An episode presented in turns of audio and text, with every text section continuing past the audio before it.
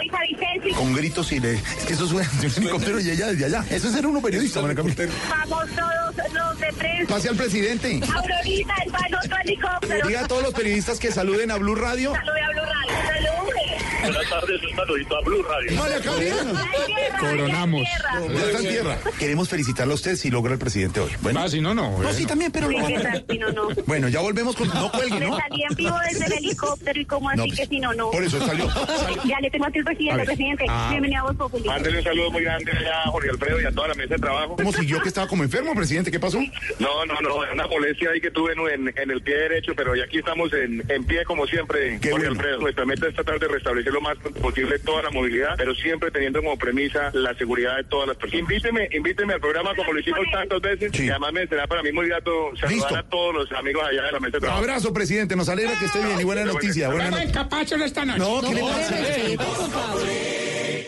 Este sábado en el radar, una radiografía de la salud en Colombia, la liquidación de varias EPS y las soluciones para millones de pacientes. Además, hablaremos sobre la lucha contra el cáncer de mama, uno de los que tiene mayor número de casos en Colombia, y estaremos en México 48 horas después de la guerra que vivieron en las calles de Culiacán tras la fuga captura de uno de los hijos del Chapo Guzmán.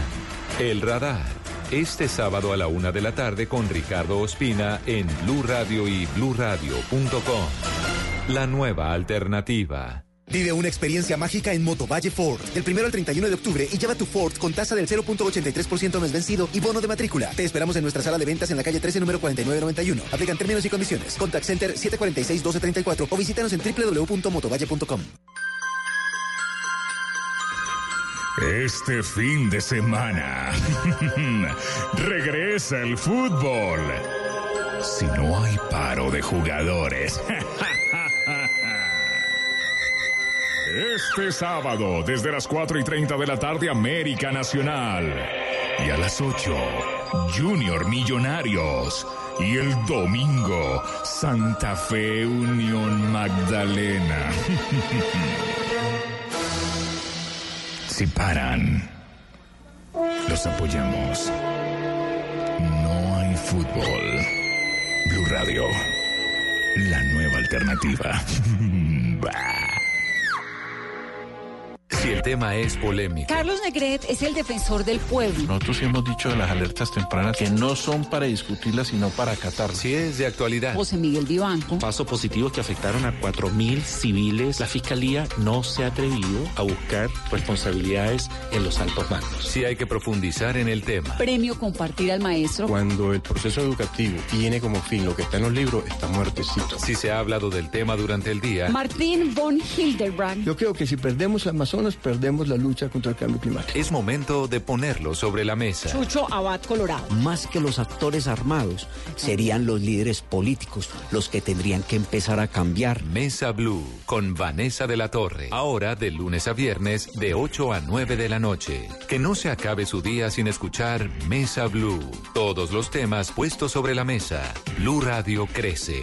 Blue Radio y bluradio.com. La nueva alternativa.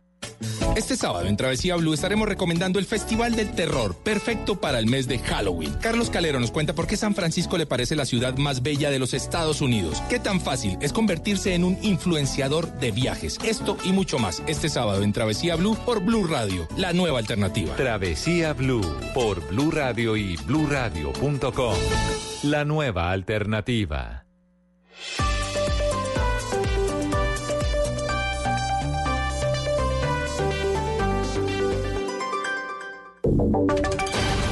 Voces y sonidos de Colombia y el mundo en Blue Radio y bluradio.com, porque la verdad es de todos.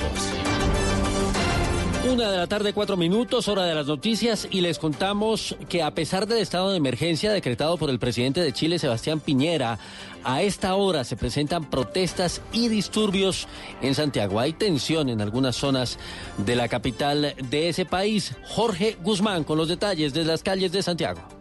Comienzan nuevamente los graves incidentes en Santiago de Chile, específicamente en el sector de Plaza Baquedano, donde una gran cantidad de gente se encuentra a esta hora manifestándose en Santiago de Chile. Que tenemos que nosotros eh, acatar, porque te- la, la juventud también manda aquí en este país. No son cualquier mono, estamos criando gente para que los defienda nosotros también. Peligroso, peligroso, yo creo que igual como cero seguridad y la verdad que teniendo niños chicos con bombas lacrimógenas y todo eso, yo creo que igual fue una fuerza desmedida en algún momento. Con mucha tristeza porque igual tienen que pensar que esa estación de metro la usa mucha gente de acá. También en otras comunas como Maipú, como La Florida, que son sectores muy, muy, muy grandes, también comienzan las manifestaciones. Los militares han salido a las calles.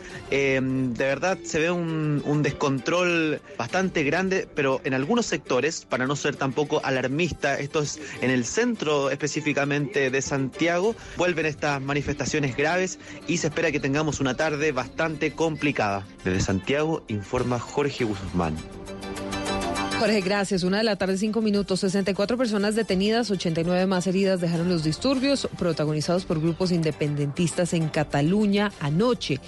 A esta hora hay nuevas manifestaciones, mientras que las autoridades adelantan una reunión para evaluar la situación que ya deja millonarias pérdidas allí, en España, Enrique. Barcelona se prepara a esta hora para una nueva tarde-noche de manifestaciones. La primera de esas concentraciones está teniendo lugar a esta hora en la plaza de Urquinaona, la misma donde ayer se vivieron los gravísimos incidentes entre manifestantes violentos y agentes del Cuerpo Nacional de Policía. Esos enfrentamientos de la pasada noche han dejado 83 personas detenidas y 182 atendidas por los servicios sanitarios, aunque ahora mismo el herido que más preocupa es un agente de policía procedente de la región española de Galicia que tiene una fractura en la base del cráneo producida por una piedra de gran tamaño que cayó sobre su casco reglamentario y lo atravesó, produciéndole esa fractura que le oprime ahora mismo dos vértebras. Su estado es grave y se encuentra hospitalizado en un centro sanitario de Barcelona. En esos centros sanitarios ha estado el ministro del Interior, Fernando Grande Marlasca, siguiendo de cerca la evolución sanitaria de los agentes de policía afectados. Posteriormente, en rueda de prensa, el ministro del Interior ha señalado que el Estado español no está superado. No estamos desbordados, evidentemente el Estado no está desbordado, el, el Estado había previsto todo el marco de posibilidades y se están adaptando las circunstancias de respuesta a las concretas manifestaciones que estamos observando de ejercicio de una violencia, de un vandalismo indiscriminado. En lo estrictamente político, el presidente del gobierno español, Pedro Sánchez, ha rechazado el llamamiento hecho por el presidente catalán, Joaquim Torra, de mantener una reunión lo antes posible. Dice el presidente del gobierno, o al menos su entorno, que hasta que no haya una condena efectiva y contundente de la violencia por parte del gobierno de Cataluña y un reconocimiento del trabajo de los agentes de policía, no se producirá tal reunión. En Madrid, Enrique Rodríguez, Plus Radio. Muy bien, Enrique, la otra noticia del momento en el mundo está en el Reino Unido, donde el primer ministro británico Boris Johnson vive un mal día luego de que fuera aprobada en la Cámara de los Comunes una enmienda para el aplazamiento de la votación del nuevo tratado del Brexit. Estefanía Montaño, ¿qué va a pasar ahora? Pues Wilson, después de la votación de la enmienda, por ahora se prevé que se reactivará el proceso de ratificación esta misma semana. La extensión del plazo es de tres meses, es decir, hasta el 31 de enero, pero Bruselas por su parte puede aceptar esta petición, puede rechazarla o establecer un plazo distinto. Johnson aseguró que no tiene intención de negociar una prórroga, pero también dijo que el gobierno cumplirá con la ley. La otra pregunta es, eh, ¿qué pasos va a dar justamente Johnson ahora? Pues Wilson, Johnson solo necesitaba el primer visto bueno de la Cámara para poner en marcha la ruptura, es decir, básicamente necesitaba el consentimiento de los diputados para sellar el pacto, pero con lo sucedido, la otra opción que le queda es que el gobierno traslade a la legislación británica los detalles acordados. El gobierno, por su parte, prevé comenzar a tramitar esta ley la próxima semana en una posible fecha de votación el martes. ¿Tiene suficiente apoyo el primer ministro? A decir verdad, con la anulación de la votación no es posible conocer si el primer ministro contaba con el respaldo suficiente para ratificar el acuerdo. Sin embargo, 28 diputados euroescépticos, que son los que defienden solo la mínima integración europea, eh, que hacen parte del Partido Conservador, están a favor del texto, lo que hace que Johnson pues posiblemente pueda lograr su objetivo. A la una de la tarde, nueve minutos, dejamos de un lado lo que está pasando en el mundo para hablar de Colombia. El presidente Duque salió nuevamente en defensa de la ley de financiamiento que hundió la Corte Constitucional esta semana. Aunque dijo que no va a llover sobre mojado, insistió en que el proceso se hizo bien. Valentina, allí en Medellín, usted está con el presidente. Así es, Silvia, buenas tardes. Durante su visita a Medellín, en este taller de emprendimiento convocado por la ANDI, el presidente de la República, Iván Duque, se pronunció nuevamente sobre la decisión de la Corte Constitucional de tumbar esta ley de financiamiento. El mandatario dijo que aunque respeta la decisión de la Corte, desde el gobierno consideran que todo se hizo bien. No vamos a llover sobre mojado, pero sí tenemos claro que por lo menos la Procuraduría, por lo menos muchos de los participantes establecieron que el proceso legislativo se cumplió en orden. No lo opinó así la Corte y se respeta su decisión. El presidente reiteró que se mantendrán todos los incentivos y fue muy enfático en decir que esta ley no es un capricho de él como presidente, sino un beneficio para todo el país. Nosotros continuamos hasta ahora, hasta el último bloque de este taller de emprendimiento de la ANDI, donde el presidente ha escuchado a diferentes emprendedores del país sobre sus propuestas, sobre sus estrategias y también el presidente ha recordado todas las medidas que ha tomado desde el gobierno para fortalecer el emprendimiento y la economía naranja en el país. Desde Medellín, Valentina Herrera, Blue Radio. Nos vamos ahora para la costa norte porque en menos de 48 horas otra líder guayú fue blanco de un atentado en Río Hacha. ¿Qué pasó esta vez, Joner Alvarado? Con varios impactos de bala quedó una camioneta en la que se movilizaba Irama Móvil, una de las candidatas que aspira a ser parte del Consejo Directivo de la Corporación Autónoma Regional de La Guajira una líder indígena en representación de estas comunidades, quien en medio de lágrimas narró cómo sucedieron los hechos. La moto se atraviesa y comienzan a hacer los disparos. El disparo me pasa netamente en todo el frente de la cara. O por segundos, les aseguro que eso me hubiera impactado. Y eh, yo quedo sorda en el momento porque quedé nada, no sentí más tiro. Solamente él me dice a mí que me, que me, me agache y creo que le da duro. Yo pensé que solamente era ese tiro y me dicen que no, que hicieron más tiro en la parte de atrás. Por su parte, las autoridades dijeron que hay investigaciones en marcha para esclarecer todo este hecho. Así lo mencionó el coronel Henry Manuel Sandoval, comandante de la Policía de La Guajira. Digamos que en este momento se están haciendo unas labores de investigativas de recolección de información, de algunos testimonios, donde muy seguramente pues, nos darán unos hilos conductores que nos permitan esclarecer este hecho. De momento, esta joven dijo que continuará con el proceso pese a las preocupaciones, solo pidió apoyo de parte de las autoridades. La policía lamentó la muerte de un patrullero asesinado esta madrugada en Ocaña después de que presuntos milicianos del ELN atacaran a un grupo de uniformados mientras estaban realizando labores de patrullaje. Cristian. En horas de la madrugada, unidades de la seccional de tránsito y transporte fueron atacadas en Ocaña, sobre la vía que conduce a Río de Oro y al Catatumbo. Así lo dijo el coronel Fayano Espina, comandante de la Policía Norte de Santander. Según las indagaciones preliminares, indican que los uniformados tenían instalado un puesto de control y en pro de garantizar la seguridad de los habitantes de la región, cuando en circunstancias que son manera de investigación reciben una información sobre unos individuos que se encontraban en el sector. Al efectuar una inspección en la zona, los uniformados fueron atacados con armas de fuego de largo alcance. Al parecer, desde una vivienda que se encontraba deshabilitada. En el hecho, cobró la vida el patrullero Miller Torres Cepeda, de 36 años, quien aunque, aunque, alcanzó a ser trasladado por sus compañeros a un centro hospitalario de Ocaña, lamentablemente llegó sin signos vitales. En esta zona del país delinque la compañía Capitán Francisco Bocio y el Frente Camilo Torres del ELN. En Ocaña, Cristian Santiago, Blue Radio. Las autoridades capturaron a un exintegrante de las FARC que habría asesinado a su cuñado para cobrar un seguro de vida en Cali, Víctor Tavares.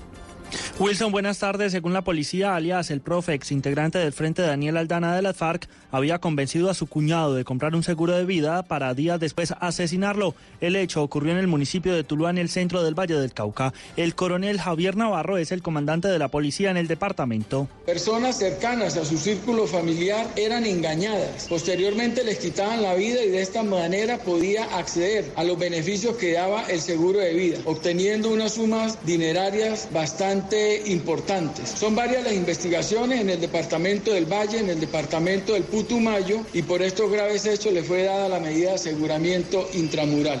En contra de este mismo hombre cursa otra investigación por haberse hecho pasar por muerto para que su mamá cobrara otro seguro. En Cali, Víctor Tavares, Blue Radio.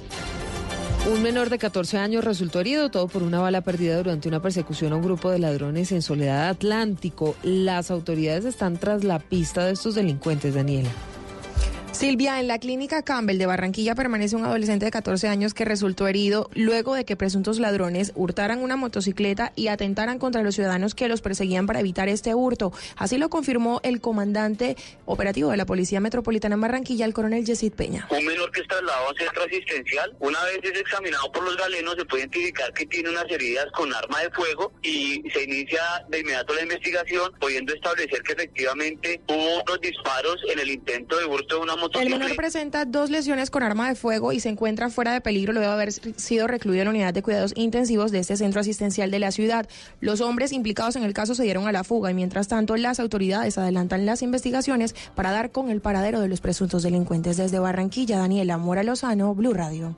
En más de 3 mil millones de pesos, sin incluir el precio comercial, está evaluada la mercancía de contrabando incautada ayer por la DIAN en los San Andresitos de San José, donde los operativos terminaron en fuertes disturbios por cuenta de vándalos que intentaron repeler la intervención de las autoridades. El balance lo entrega Luis Carlos Quevedo, director de fiscalización de la DIAN, quien además le dijo a Blue Radio que ahora viene la fase de identificación de las mafias que patrocinaron el ingreso y acopio de esos productos. Aún estamos en el proceso de inventario puntual, dadas las dificultades que tuvimos en el sitio. Estamos en estos momentos en eso, pero eh, preliminarmente consideramos que son más de 100 mil pares de calzado. Lo que hemos verificado hasta el momento es una mercancía de origen asiático, específicamente de China.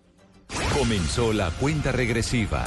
En Blue Radio y BlueRadio.com, todo lo que usted debe saber acerca de las elecciones locales y regionales de este 27 de octubre. Vote informado, vote bien con Blue. Pues son más de 1.600 los extranjeros habilitados para votar en las elecciones regionales del próximo 27 de octubre. Mañana se cierran las campañas. Carlos Fernando Galán sorprendió ayer a sus contrincantes y hoy por fin se cambió la chaqueta. ¿Y en qué más están los otros candidatos a la alcaldía de Bogotá, Kenneth? Pues Silvia, según el director de Migración Colombia, Christian Kruger, de los más de 21 mil extranjeros que podrían llegar a participar de la jornada electoral del 27 de octubre, tan solo 1.678 cumplían con los requisitos necesarios exigidos para poder hacerlo. De esta cifra, de estos 1.678, hay 368 que son venezolanos y que están habilitados para las próximas elecciones. Igualmente, las nacionalidades que le siguen son la peruana, la ecuatoriana, y la española. Son las principales nacionalidades que están habilitadas, que cumplen los requisitos. Para la jornada electoral del 27 de octubre se escribieron 117.823 eh, candidatos para las alcaldías. Ellos iniciaron a hacer campañas desde el pasado 27 de julio y según las normas electorales hasta este 20 de eh, octubre lo pueden hacer en espacios públicos o de lo contrario se verán evocados a unas sanciones como lo dijo el presidente del Consejo Nacional Electoral, Hernán Penagos. Primero, sanciones policivas, porque el código de policía y las normas policivas municipales parecen que este tipo de acciones no se pueden realizar. Y segundo, sanciones administrativas que adelantará o a las que deberán abocados por parte del Consejo Nacional Electoral por incumplir las reglas electorales.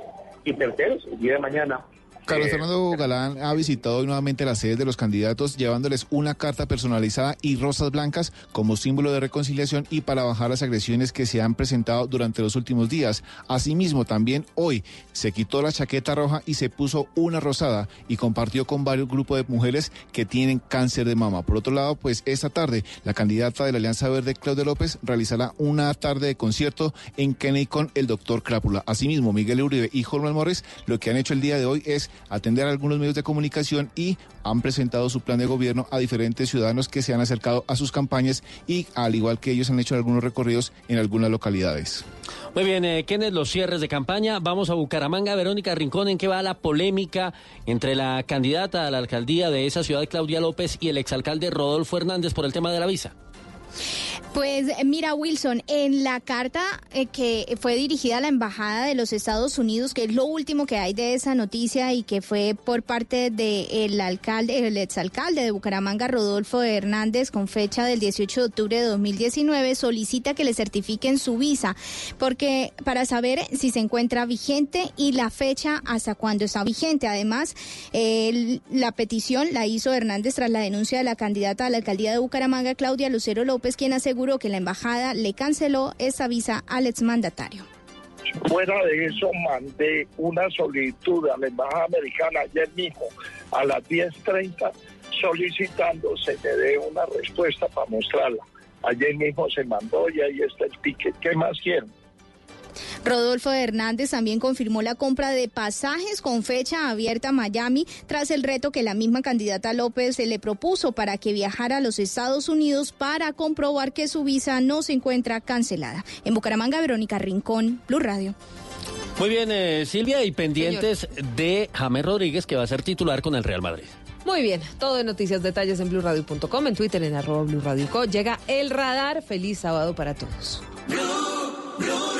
Oh. Todos tenemos un reto, algo que nos impulsa, eso que nos hace levantar de la cama todos los días, un sueño que nos lleva al límite y nada más importa. No importa el dolor, ni la frustración, no importa el tiempo. Un reto que es a la vez nuestro combustible y nuestra obsesión. Porque nada se consigue de la noche a la mañana. Este es mi reto. ¿Cuál es el tuyo? Pasta Sonia, sabor y energía que te hacen mejor. Trabajamos pensando en usted. Análisis, realidad, información en El Radar. Los hechos más importantes de la semana analizados a fondo. El eco de los acontecimientos. Un recorrido por lo que dice la gente con Ricardo Ospina. Aquí comienza El Radar en Blue Radio, la nueva alternativa.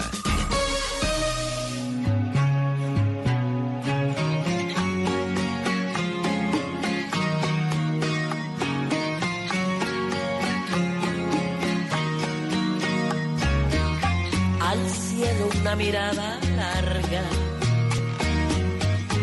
buscando un poco de mi vida.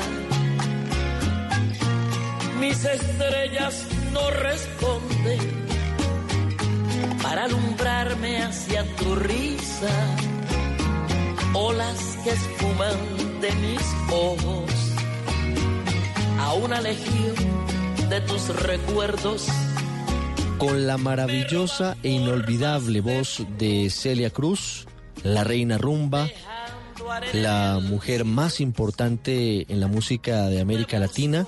Comenzamos el radar en Blue Radio. Hoy es sábado 19 de octubre. Estamos también en bluradio.com. Y con este Te Busco, que es uno de los más eh, importantes cantos románticos en español, les damos la bienvenida. Y comenzamos escuchando a Celia Cruz porque estaría cumpliendo 94 años de edad el próximo 21 de octubre. La guarachera de Cuba, la mujer que desde la Sonora Matancera y luego como solista marcó tantas generaciones de personas, no solamente en nuestra América, sino que amplió su legado a todo el mundo. Ya han pasado 16 años desde la muerte de la gran Celia Cruz en la ciudad de Nueva York, en donde fueron sus exequias. Pero su voz, esa que escuchamos, permanecerá indeleble en nuestra memoria. Con ella empezamos el radar que hoy tiene como eje, entre otras cosas, el mundo en llamas, podríamos decirlo de alguna forma. Protestas muy serias en Barcelona, en España, pero además de ello, una situación caótica en México luego de la captura de uno de los hijos de Joaquín El Chapo Guzmán. ¿Qué está pasando en México? ¿Qué está pasando en España? De eso vamos a hablar en algunos instantes con invitados, pero también vamos a hablar de salud, vamos a hablar de lo que está pasando en las EPS en nuestro país, varias liquidadas en las últimas semanas por el gobierno nacional. La pregunta de todos es, por supuesto, ¿qué va a pasar con millones de pacientes que están en el aire. Eso creen ellos. Vamos a tener una charla que es muy importante con el Superintendente Nacional de Salud.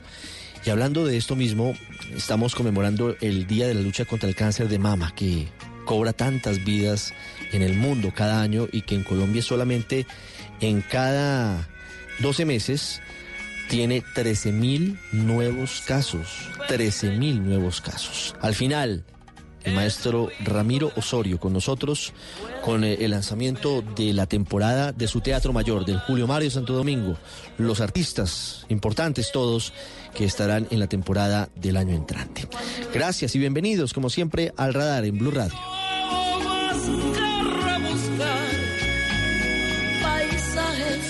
conocidos en lugares tan extraños que no puedo dar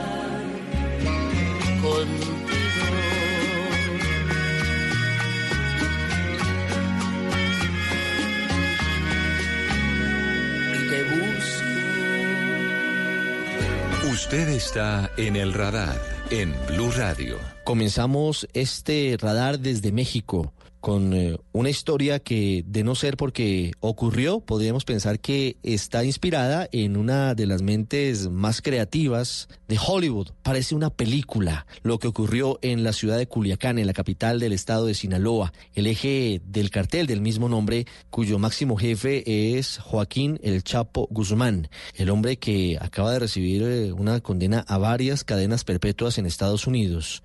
Lo que ha ocurrido luego de la captura y posterior liberación de su hijo es uno de los elementos fundamentales que hoy para muchos demuestran que México, como en algún momento lo fue Colombia, podría ser considerado un Estado fallido, lamentablemente, un Estado que agacha su cabeza frente al flagelo del crimen organizado, como le dicen ellos, al narcotráfico.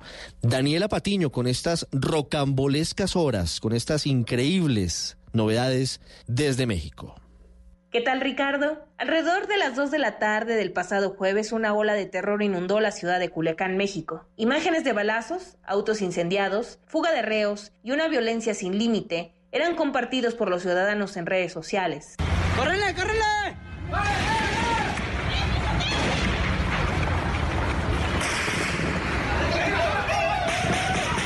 Distintos medios locales reportaron enfrentamientos entre civiles armados, policía y ejército. La ciudad era una zona de guerra. Hay una balacera, fuerte enfrentamiento en estos momentos. Desconocemos cuántos muertos Padres de familia resguardaban a sus hijos, que salían de las escuelas, los oficinistas buscaban resguardo y en los restaurantes y supermercados cercanos la gente comenzaba a rezar. El miedo se apoderó de las calles. En la noche, en un mensaje, el secretario de Seguridad y Protección Ciudadana, Alfonso Durazo, aseguró que durante un patrullaje de rutina, un grupo de 30 elementos de la Guardia Nacional fue agredido desde una vivienda en el fraccionamiento de Tres Ríos en Culiacán, Sinaloa. El personal de la patrulla repelió la agresión y tomó control de la vivienda, localizando en su interior a cuatro ocupantes. Durante dicha acción, se identificó a uno de ellos como Ovidio Guzmán López. Esa noche las autoridades explicaron que la detención o presunta detención de Ovidio Guzmán provocó que varios grupos rodearan la vivienda, superando en número a los elementos de seguridad. Ahí empezaron las versiones encontradas sobre la detención de Ovidio. En Sinaloa se comenzaba a rumorar que las fuerzas federales estaban en inferioridad numérica y habían dejado escapar al hijo del Chapo. Por la mañana, el presidente Andrés Manuel López Obrador fue cuestionado sobre los hechos ocurridos. López Obrador dijo que respaldó la decisión de liberar a Ovidio Guzmán López para proteger a los ciudadanos, ya que se ponía en riesgo la vida de mucha gente. Se tornó muy difícil la situación y estaban en riesgo muchos ciudadanos, muchas personas, muchos seres humanos. El saldo del enfrentamiento entre fuerzas federales y grupos del crimen organizado es de ocho personas fallecidas, un civil, un agente de la Guardia Nacional, un interno del penal de Araguato y cinco hombres armados. Se despojó a 42 personas de sus vehículos con violencia, nueve autos fueron incendiados. Hubo ocho vehículos militares y un helicóptero con impactos de armas de fuego. Además, hubo agresión armada contra el cuartel general de la novena zona militar. También se dieron a la fuga los reos del penal de Araguato. Se mantiene la búsqueda de 39 de ellos y 10 más del fuero común. Se recapturaron a dos fugados. El presidente Andrés Manuel ha sido cuestionado por diversos políticos y expresidentes como Vicente Fox y Calderón, quienes han insinuado que el narcotráfico tiene a sus pies al país. Pero ¿quién es Ovidio Guzmán López? Él es el hijo del narcotraficante encarcelado Joaquín El Chapo Guzmán y su segunda esposa, Griselda López, que tiene relación familiar con Mayo Zambada. Se cree que tiene un papel importante en el cártel de Sinaloa, según el Departamento de Tesoro de Estados Unidos. En febrero, Ovidio Guzmán López fue acusado por el Departamento de Justicia de Estados Unidos de conspiración para distribuir drogas para ser importadas a ese país, junto con su hermano Joaquín Guzmán López de 34 años. En julio, su padre, quien fue líder del poderoso cártel de Sinaloa, fue sentenciado a cadena perpetua más 30 años en Estados Unidos. Guzmán fue condenado en febrero por 10 cargos federales, entre ellos conspiraciones de asesinato, administración de una empresa criminal continua y otros cargos relacionados con drogas. Desde la Ciudad de México, Daniel Orozco, para Radar, Blue Radio. Impresionante, lo que escuchamos es lo que vivió Culiacán y una parte del estado de Sinaloa en México el jueves pasado en medio de la fallida captura de uno de los hijos de Joaquín El Chapo Guzmán. Lo además novelesco e increíble para nosotros es que se haya decidido liberar al hijo del Chapo Guzmán para evitar eh, una guerra, según dijo el presidente Andrés Manuel López Obrador. Para entender qué está pasando en México, queremos saludar a esta hora a Armando Rodríguez Luna. Es investigador del colectivo de análisis de la seguridad con democracia, un hombre que tiene mucha experiencia en materia de narcotráfico, eh, análisis del crimen transnacional, de la cooperación eh, de México y Estados Unidos. Señor Rodríguez, buenas tardes. ¿Qué tal, Ricardo? Muy buenas tardes. Para nosotros es exótico realmente que se haya dado una situación como esta en Culiacán, no tanto por la guerra que se vivió en las calles, que fue muy, muy fuerte, y los videos y las imágenes y todo lo que hemos conocido a través de redes sociales, pues es muy impresionante, sino sobre todo la reacción del Estado mexicano, de el presidente López Obrador y de otras autoridades justificando la libertad luego de haber sido detenido el hijo del Chapo Guzmán. ¿Qué fue lo que pasó? ¿Cómo lo leen en México? Pues bueno, si te parece exótico eh, la forma en la que sucedieron los eventos el jueves pasado, la verdad es que también parece rocambolesca la explicación de las autoridades del más alto nivel en materia de seguridad en el país, porque en primera instancia eh, no hubo una coordinación y coherencia en el discurso acerca de qué es lo que sucedió el jueves eh, por la tarde y noche, y tampoco hubo una explicación clara acerca de por qué en un primer momento estaba en manos de las fuerzas federales, eh, el hijo del Chapo Guzmán, Oviedo Guzmán, eh, y después eh, determinaron que era mejor soltarlo. Al final de cuentas, el presidente López Obrador, en un primer comunicado oficial durante su conferencia mañanera del viernes pasado, explicó que decidieron liberarlo porque no querían que continuara una guerra en la ciudad en la ciudad de Culiacán. Sinaloa, que vale decir es la capital del estado de Sinaloa. Y en este sentido, eh, esta, este argumento responde mucho a la lógica del presidente López Obrador, eh, que desde su campaña presidencial habló que no quería continuar utilizando eh, la fuerza pública para combatir directa y frontalmente a la delincuencia organizada. Lo que nos revelan los hechos pasados es que, en primer lugar, la delincuencia organizada no opera de una manera indiscriminada, opera eh, directamente contra objetivos específicos, que en este caso eran las fuerzas militares que estaban realizando patrullajes dentro de la, de la zona de Culiacán y que además no se meten con la población. Eh, fue interesante ver toda la cantidad de videos que estuvo disponible durante toda esa tarde del jueves y el día viernes, el día de ayer, en donde se refleja por una parte el despliegue rápido, eficiente de los miembros del cártel de Sinaloa para tomar control de toda la ciudad, evitar además que llegara respaldo y refuerzo de otras fuerzas federales hacia, hacia la ciudad y que además eh, lograron también recuperar rápidamente en un lapso de alrededor de tres horas a Oviedo Guzmán. ¿Y esto qué significa? Que revela la ineficiencia y la inoperancia de las fuerzas federales de seguridad en el país, revela la cero, nula coordinación entre las instituciones de seguridad a nivel federal y estatal, es decir, las de la Federación con el Estado de Sinaloa, las policías estatales y municipales, y revela también el nulo trabajo de inteligencia que existió por una parte para tratar de detener a Viedo Guzmán y por la otra para dimensionar y calcular las acciones que se tendrían que realizar para extraerlo del estado de Sinaloa. Entonces, eh, pues es verdaderamente lamentable que por una parte eh, toda una serie de errores y de deficiencias se puedan justificar señalando que eh, pues se trató de evitar el derramamiento de sangre. La pregunta que queda, profesor, desde la distancia es si el Estado mexicano perdió la guerra contra el narcotráfico. Pues desde luego, es una es muy simbólica eh, la forma en la cual el día jueves se llevó a cabo un despliegue tan importante y tan intenso de los grupos delincuenciales para controlar la capital del estado de Sinaloa, para enfrentar a las fuerzas federales eh, militares por una parte y policíacas por el otro, y cómo en, en, este, en este enfrentamiento realmente la capacidad de respuesta del Estado fue verdaderamente nulificada. Eh, si bien hay muchos hierros al interior de las, eh, de las instrucciones de seguridad eh, del Estado mexicano que se cometieron durante esa tarde y noche, también revela la capacidad de fuego, la capacidad logística y la capacidad táctica y estratégica de estos grupos delincuenciales.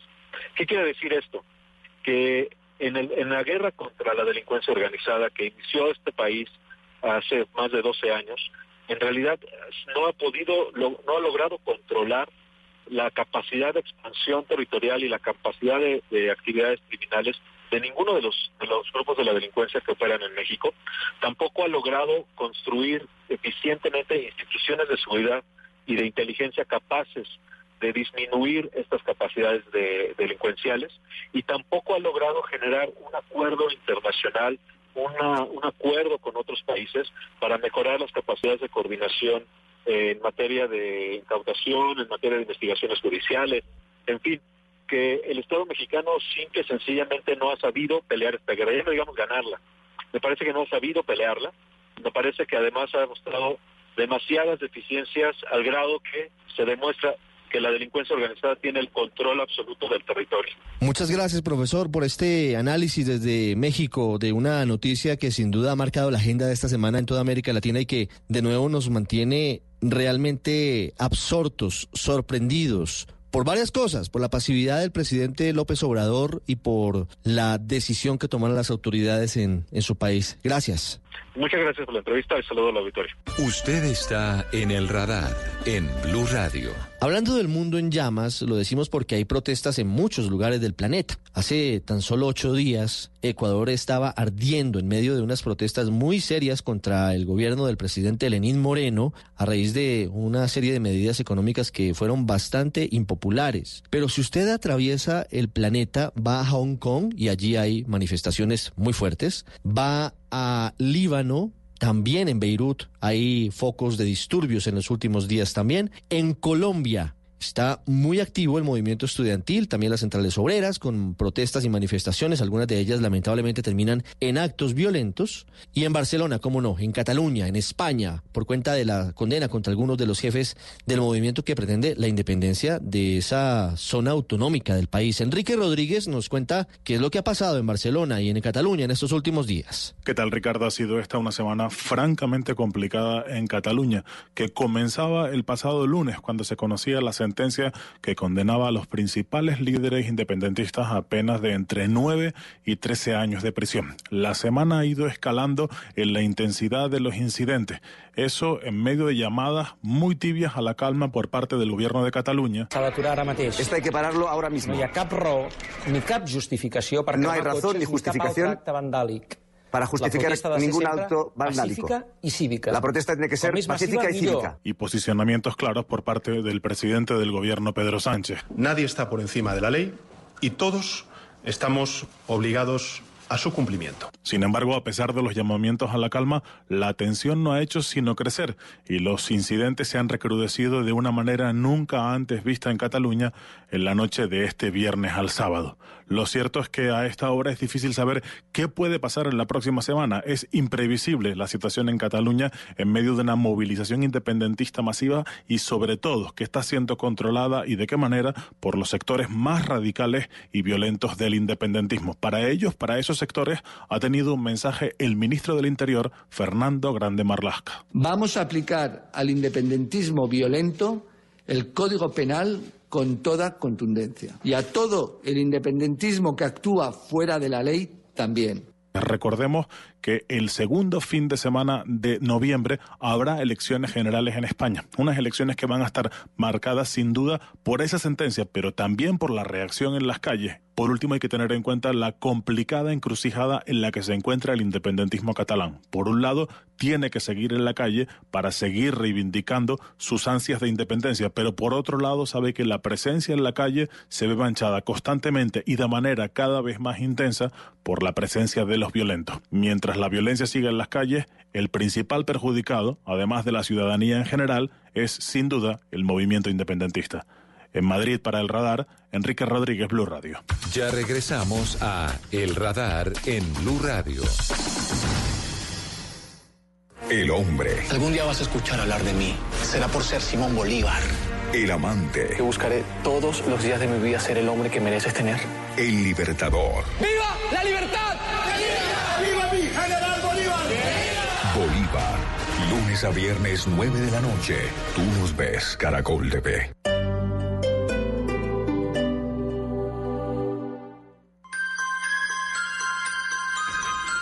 Este fin de semana regresa el fútbol si no hay paro de jugadores. Este sábado, desde las 4 y 30 de la tarde, América Nacional. Y a las 8, Junior Millonarios. Y el domingo, Santa Fe Unión Magdalena. si paran, los apoyamos. No hay fútbol. Blue Radio, la nueva alternativa. Desde Australia llega al Teatro Mayor Julio Mario Santo Domingo el Circus Oz, un vibrante espectáculo familiar que mezcla danza, acrobacia, música y teatro, del jueves 24 de octubre al domingo 3 de noviembre. Compre ya sus entradas a través de primera fila o en taquillas del teatro. Apoya a Bancolombia y Caracol Televisión. Invita a Blue Radio y Alcaldía de Bogotá. Más información www.teatromayor.org. Código PULEP GKL 832.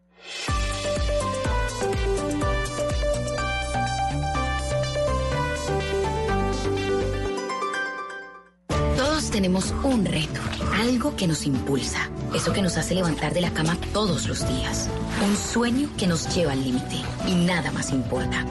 No importa el dolor, ni la frustración, no importa el tiempo. Un reto que es a la vez nuestro combustible y nuestra obsesión. Porque nada se consigue de la noche a la mañana. Este es mi reto. ¿Cuál es el tuyo? Pasta Sonia, sabor y energía que te hacen mejor. Trabajamos pensando en usted. ¿Cómo lograr que el mundo nos vea con otros ojos? Entendiendo que una nación puede mirar hacia adelante, valorando la verdad por más dura que sea, escuchando lo que la gente tiene que decir y denunciando para darle voz a los que no la tienen. Hoy somos un país que trabaja en equipo, viendo de frente al futuro. Tú nos ves, Caracol TV. Volvemos con El Radar en Blue Radio. Esta semana que termina en Colombia también ha sido muy importante para la salud. Vienen desde hace algunas semanas tomándose decisiones muy importantes desde el gobierno nacional. El Superintendente Nacional de Salud, Fabio Aristizábal, ha venido con su equipo, por supuesto, haciendo una serie de acciones, tomando medidas importantes sobre las EPS, las cuestionadas EPS, no todas, pero sí un número importante de ellas que han tenido líos, sobre todo en la atención de los pacientes, en la entrega de medicamentos, en la asignación de citas, pero también sobre todo en su sostenibilidad, el músculo financiero que deben tener. Y hemos venido en una serie de decisiones de liquidación muy importantes. Señor Superintendente Nacional de Salud, Fabio Aristizábal, buenas tardes. Buenas tardes, Ricardo. Un saludo especial y a toda la audiencia de Blue. Me alegra mucho saludarlo. Igualmente, superintendente, óigame, ¿qué está pasando? E, este paquete de medidas, ¿qué nos puede decir a los colombianos? ¿Qué está sucediendo con la CPS y con el sistema de salud? Pues Ricardo, lo que está sucediendo es que estamos siguiendo fielmente los lineamientos que nos entregó el presidente de la República. El doctor Iván Duque Márquez dijo, hay que rescatar y depurar el sistema para garantizar la salud con oportunidad a los casi 48 millones de colombianos. Entonces, por eso es que usted ha visto esos anuncios de EPS que ordenamos la liquidación precisamente para proteger la vida y la salud de los colombianos. Estas decisiones se debieron haber tomado hace mucho tiempo. Hoy las estamos tomando nosotros. Sabemos que genera algo de angustia, de preocupación, tanto en los prestadores como también en la población. Pero esta es la manera en la que debemos corregir y enderezar el sistema para garantizar la vida y la salud de todos los colombianos, Ricardo. ¿Por qué no se habían tomado esas decisiones? Puede haber varias razones, Ricardo. Una de ellas es darles el tiempo. Algunas se acogieron algunos decretos que en su momento sacara el gobierno, pero desafortunadamente, en vez de corregir el deterioro, en vez de, eh, de enderezar el camino, lo que hemos visto es que muchas de ellas antes se han deteriorado más.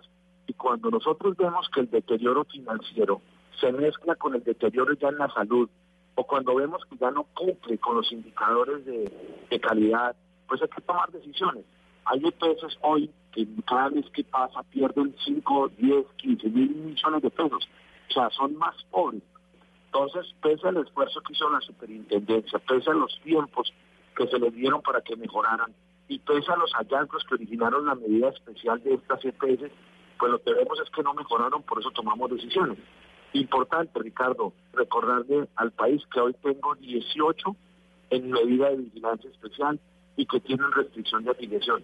Bueno, aquí tengo el listado. Tengo a Confasucre, tengo a Confamiliar Huila, tengo a Dusacawi, tengo a Confacundi, tengo a Convida, tengo a Capital Salud, la de Bogotá, tengo a Capresoca, me aparece Emsanar, Comeva, que es muy importante, Sabia Salud de Medellín, SOS, Medimás, que ya está por supuesto en esa causal, Ambuc, Comparta, MD Salud, que también está en la misma causal, Confamiliar Cartagena, Asmed Salud y Ecoopsos.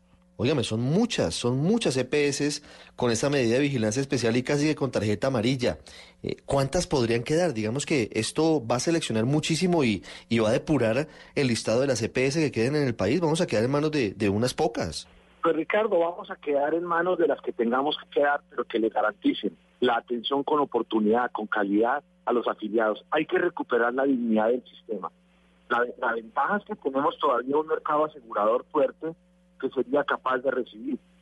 recuerde que tengo 19 que no tienen ninguna medida de vigilancia especial, que todavía están haciendo una tarea decorosa. Ahí está la Salud, Salud Total, Santa, Sura, Famisanar, la nueva EPS, Compensar, eh, Caja Copi, Copa Oriente, Mutual Ser, Salud Mía. Hay muchas EPS que han hecho una tarea que les permite todavía recibir usuarios y yo creo que el país se merece que tengamos una salud con oportunidad y con calidad y vamos a seguir tomando decisiones, Ricardo.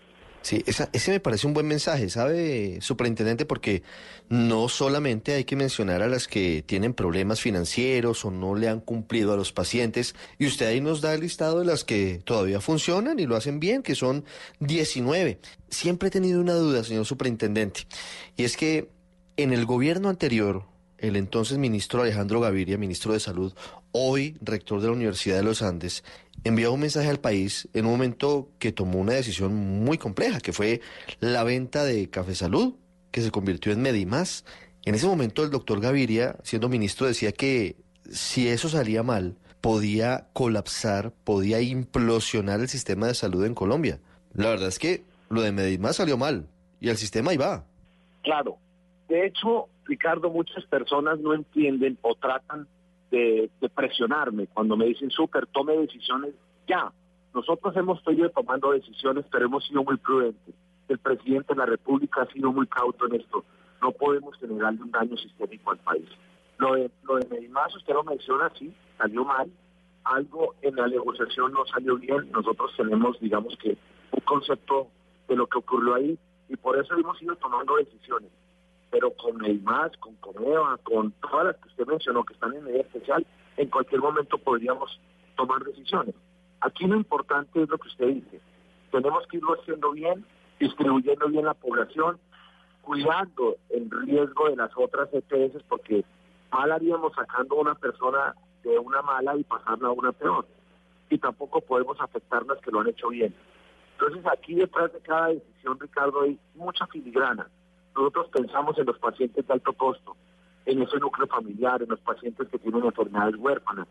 Tenemos que revisar inclusive la contratación de esa EPS, si era con la red pública, con la red privada, tratando de proteger todo un departamento, toda una población de una medida que tome la Superintendencia de Salud. Y esto lo estamos haciendo con el Ministerio para que no haya estos traumatismos y para que las que reciban puedan empezar a atender con oportunidad y calidad los usuarios. Quiero preguntarle para finalizar, eh, señor Superintendente de Salud, sobre la incertidumbre, porque esa tal vez es la palabra que define mucho lo que la gente siente cuando ve que su EPS va a ser liquidada. Se entera por Blue Radio o se entera por Noticias Caracol y entra un poco en pánico. Y a veces el pánico puede ser fundado porque algunas EPS, como por ejemplo Salud Vida, ya ha limitado sus servicios en Barranquilla, según nos han contado algunos oyentes. ¿Cómo se va a hacer ese traslado de una EPS que va a ser liquidada a otra? Eh, ¿Cuáles son los parámetros? Eh, ¿En algún momento el paciente va a poder escoger si se cambia de EPS? ¿Cómo va a ser la mecánica? Bueno, primero, mandarle un parte de tranquilidad a todos los usuarios. Estamos hablando en este momento de, por ejemplo, Salud Vida, que tiene más de un millón cien mil afiliados. Todos ellos serán trasladados por el Ministerio de Salud a otras EPS. Primer mensaje, ni los procedimientos, ni las cirugías, ni los tratamientos, ni la entrega de medicamentos se pueden ver suspendidos. Salud Día como EPS tiene que garantizar la atención hasta el 31 de octubre y deberá prestar con normalidad sus servicios hasta ese día. A partir del primero de noviembre, Ricardo, ya los afiliados pasarán a otras EPS. Ellos pueden consultar en la página de la superintendencia o del ministerio a qué EPS fueron trasladados, trasladados y cuál es la EPS que les va a prestar los servicios. Una vez transcurran tres meses, ellos podrán hacer uso de la opción de traslado a otra EPS que no tenga ninguna medida de vigilancia especial. Esta es la cuarta EPS que, ordenamos su liquidación.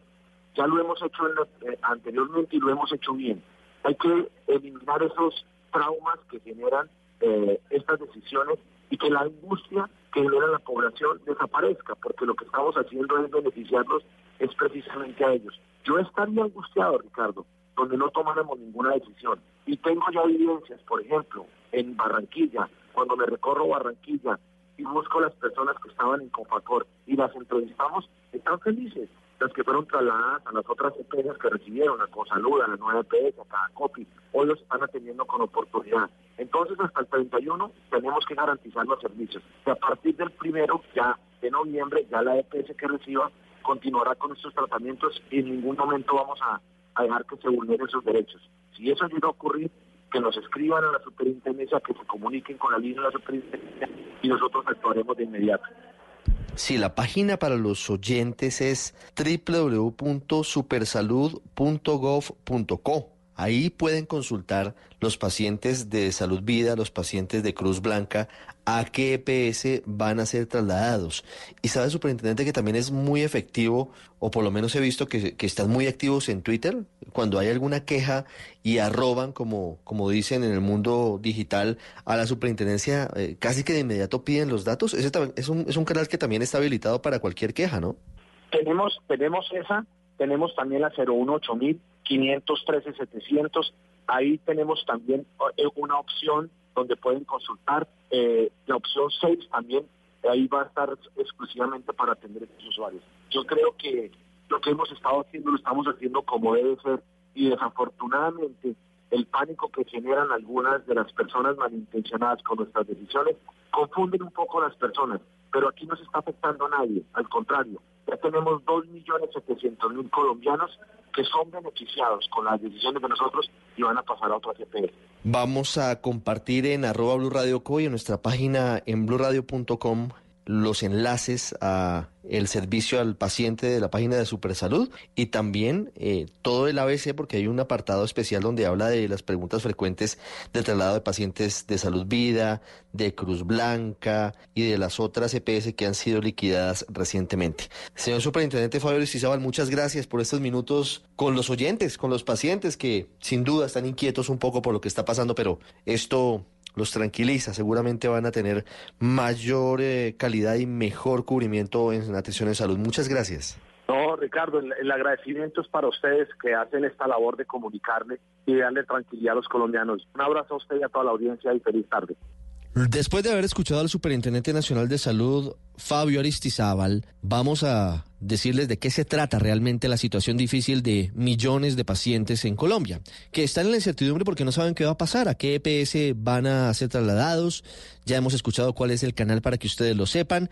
Barranquilla es tal vez el epicentro de las quejas de los pacientes de la EPS Salud Vida, a la que le quedan 11 días, 12 días tal vez de existencia. Estamos en Barranquilla con pacientes que están muy preocupados, ya hay dificultades para la entrega de medicamentos y otros líos. Ingel de la Rosa habló con ellos, Ingel. En el limbo se sienten los pacientes de salud vida en el Atlántico, sobre todo aquellos que están hospitalizados a la espera de una cirugía. Angélica Ramírez es una de las usuarias de esta EPS que teme por la vida de su padre, un hombre de 76 años al que le urge una cirugía a corazón abierto, pero al que nadie se atreve a operar hasta que no sea reubicado en otra institución. Él estaba infartado, entonces tiene tres arterias tapadas. Tenía que ser remitido, pero que ninguna clínica lo iba a recibir porque salud vida no estaba pagando. Al borde de las lágrimas recurre a la ayuda divina para obtener prontas respuestas. Estamos esperando y pidiéndole a Dios que nos ayuden porque él está muy delicado y necesita la cirugía. Hasta la sede administrativa de Salud Vida en el barrio Prado llegan los usuarios con decenas de fórmulas y órdenes médicas en sus manos que terminan convirtiendo en su paño de lágrimas, como el caso de Vidal Naranjo, quien denuncia que pacientes hospitalizados como su esposo serían dados de alta sin que se les practiquen los procedimientos médicos. Hay pacientes bastante, bastante delicados y es triste que las ratas inmundas jueguen con la vida de los seres humanos. Folclóricamente le dijeron, usted se va para la casa usted quedó en el aire. También conocimos el caso de Berenice Rodríguez, quien lleva 30 días acompañando a su esposo en la clínica mientras le cambian un marcapasos y la espera continúa. El marcapaso volvió a infectarse, se le está inflamando otra vez y no nos solucionan nada. Nos dicen que salud vida y que tiene hasta el 31 de octubre plazo, pero nada, no nos solucionan nada, ni lo operan nada. Otra gran incertidumbre también rodea a los trabajadores de salud vida. Desconocen qué ocurrirá con sus empleos después del 31 de octubre. Desde Barranquilla para el radar, Ingel de la Rosa, Blue Radio. Usted está en El Radar, en Blue Radio.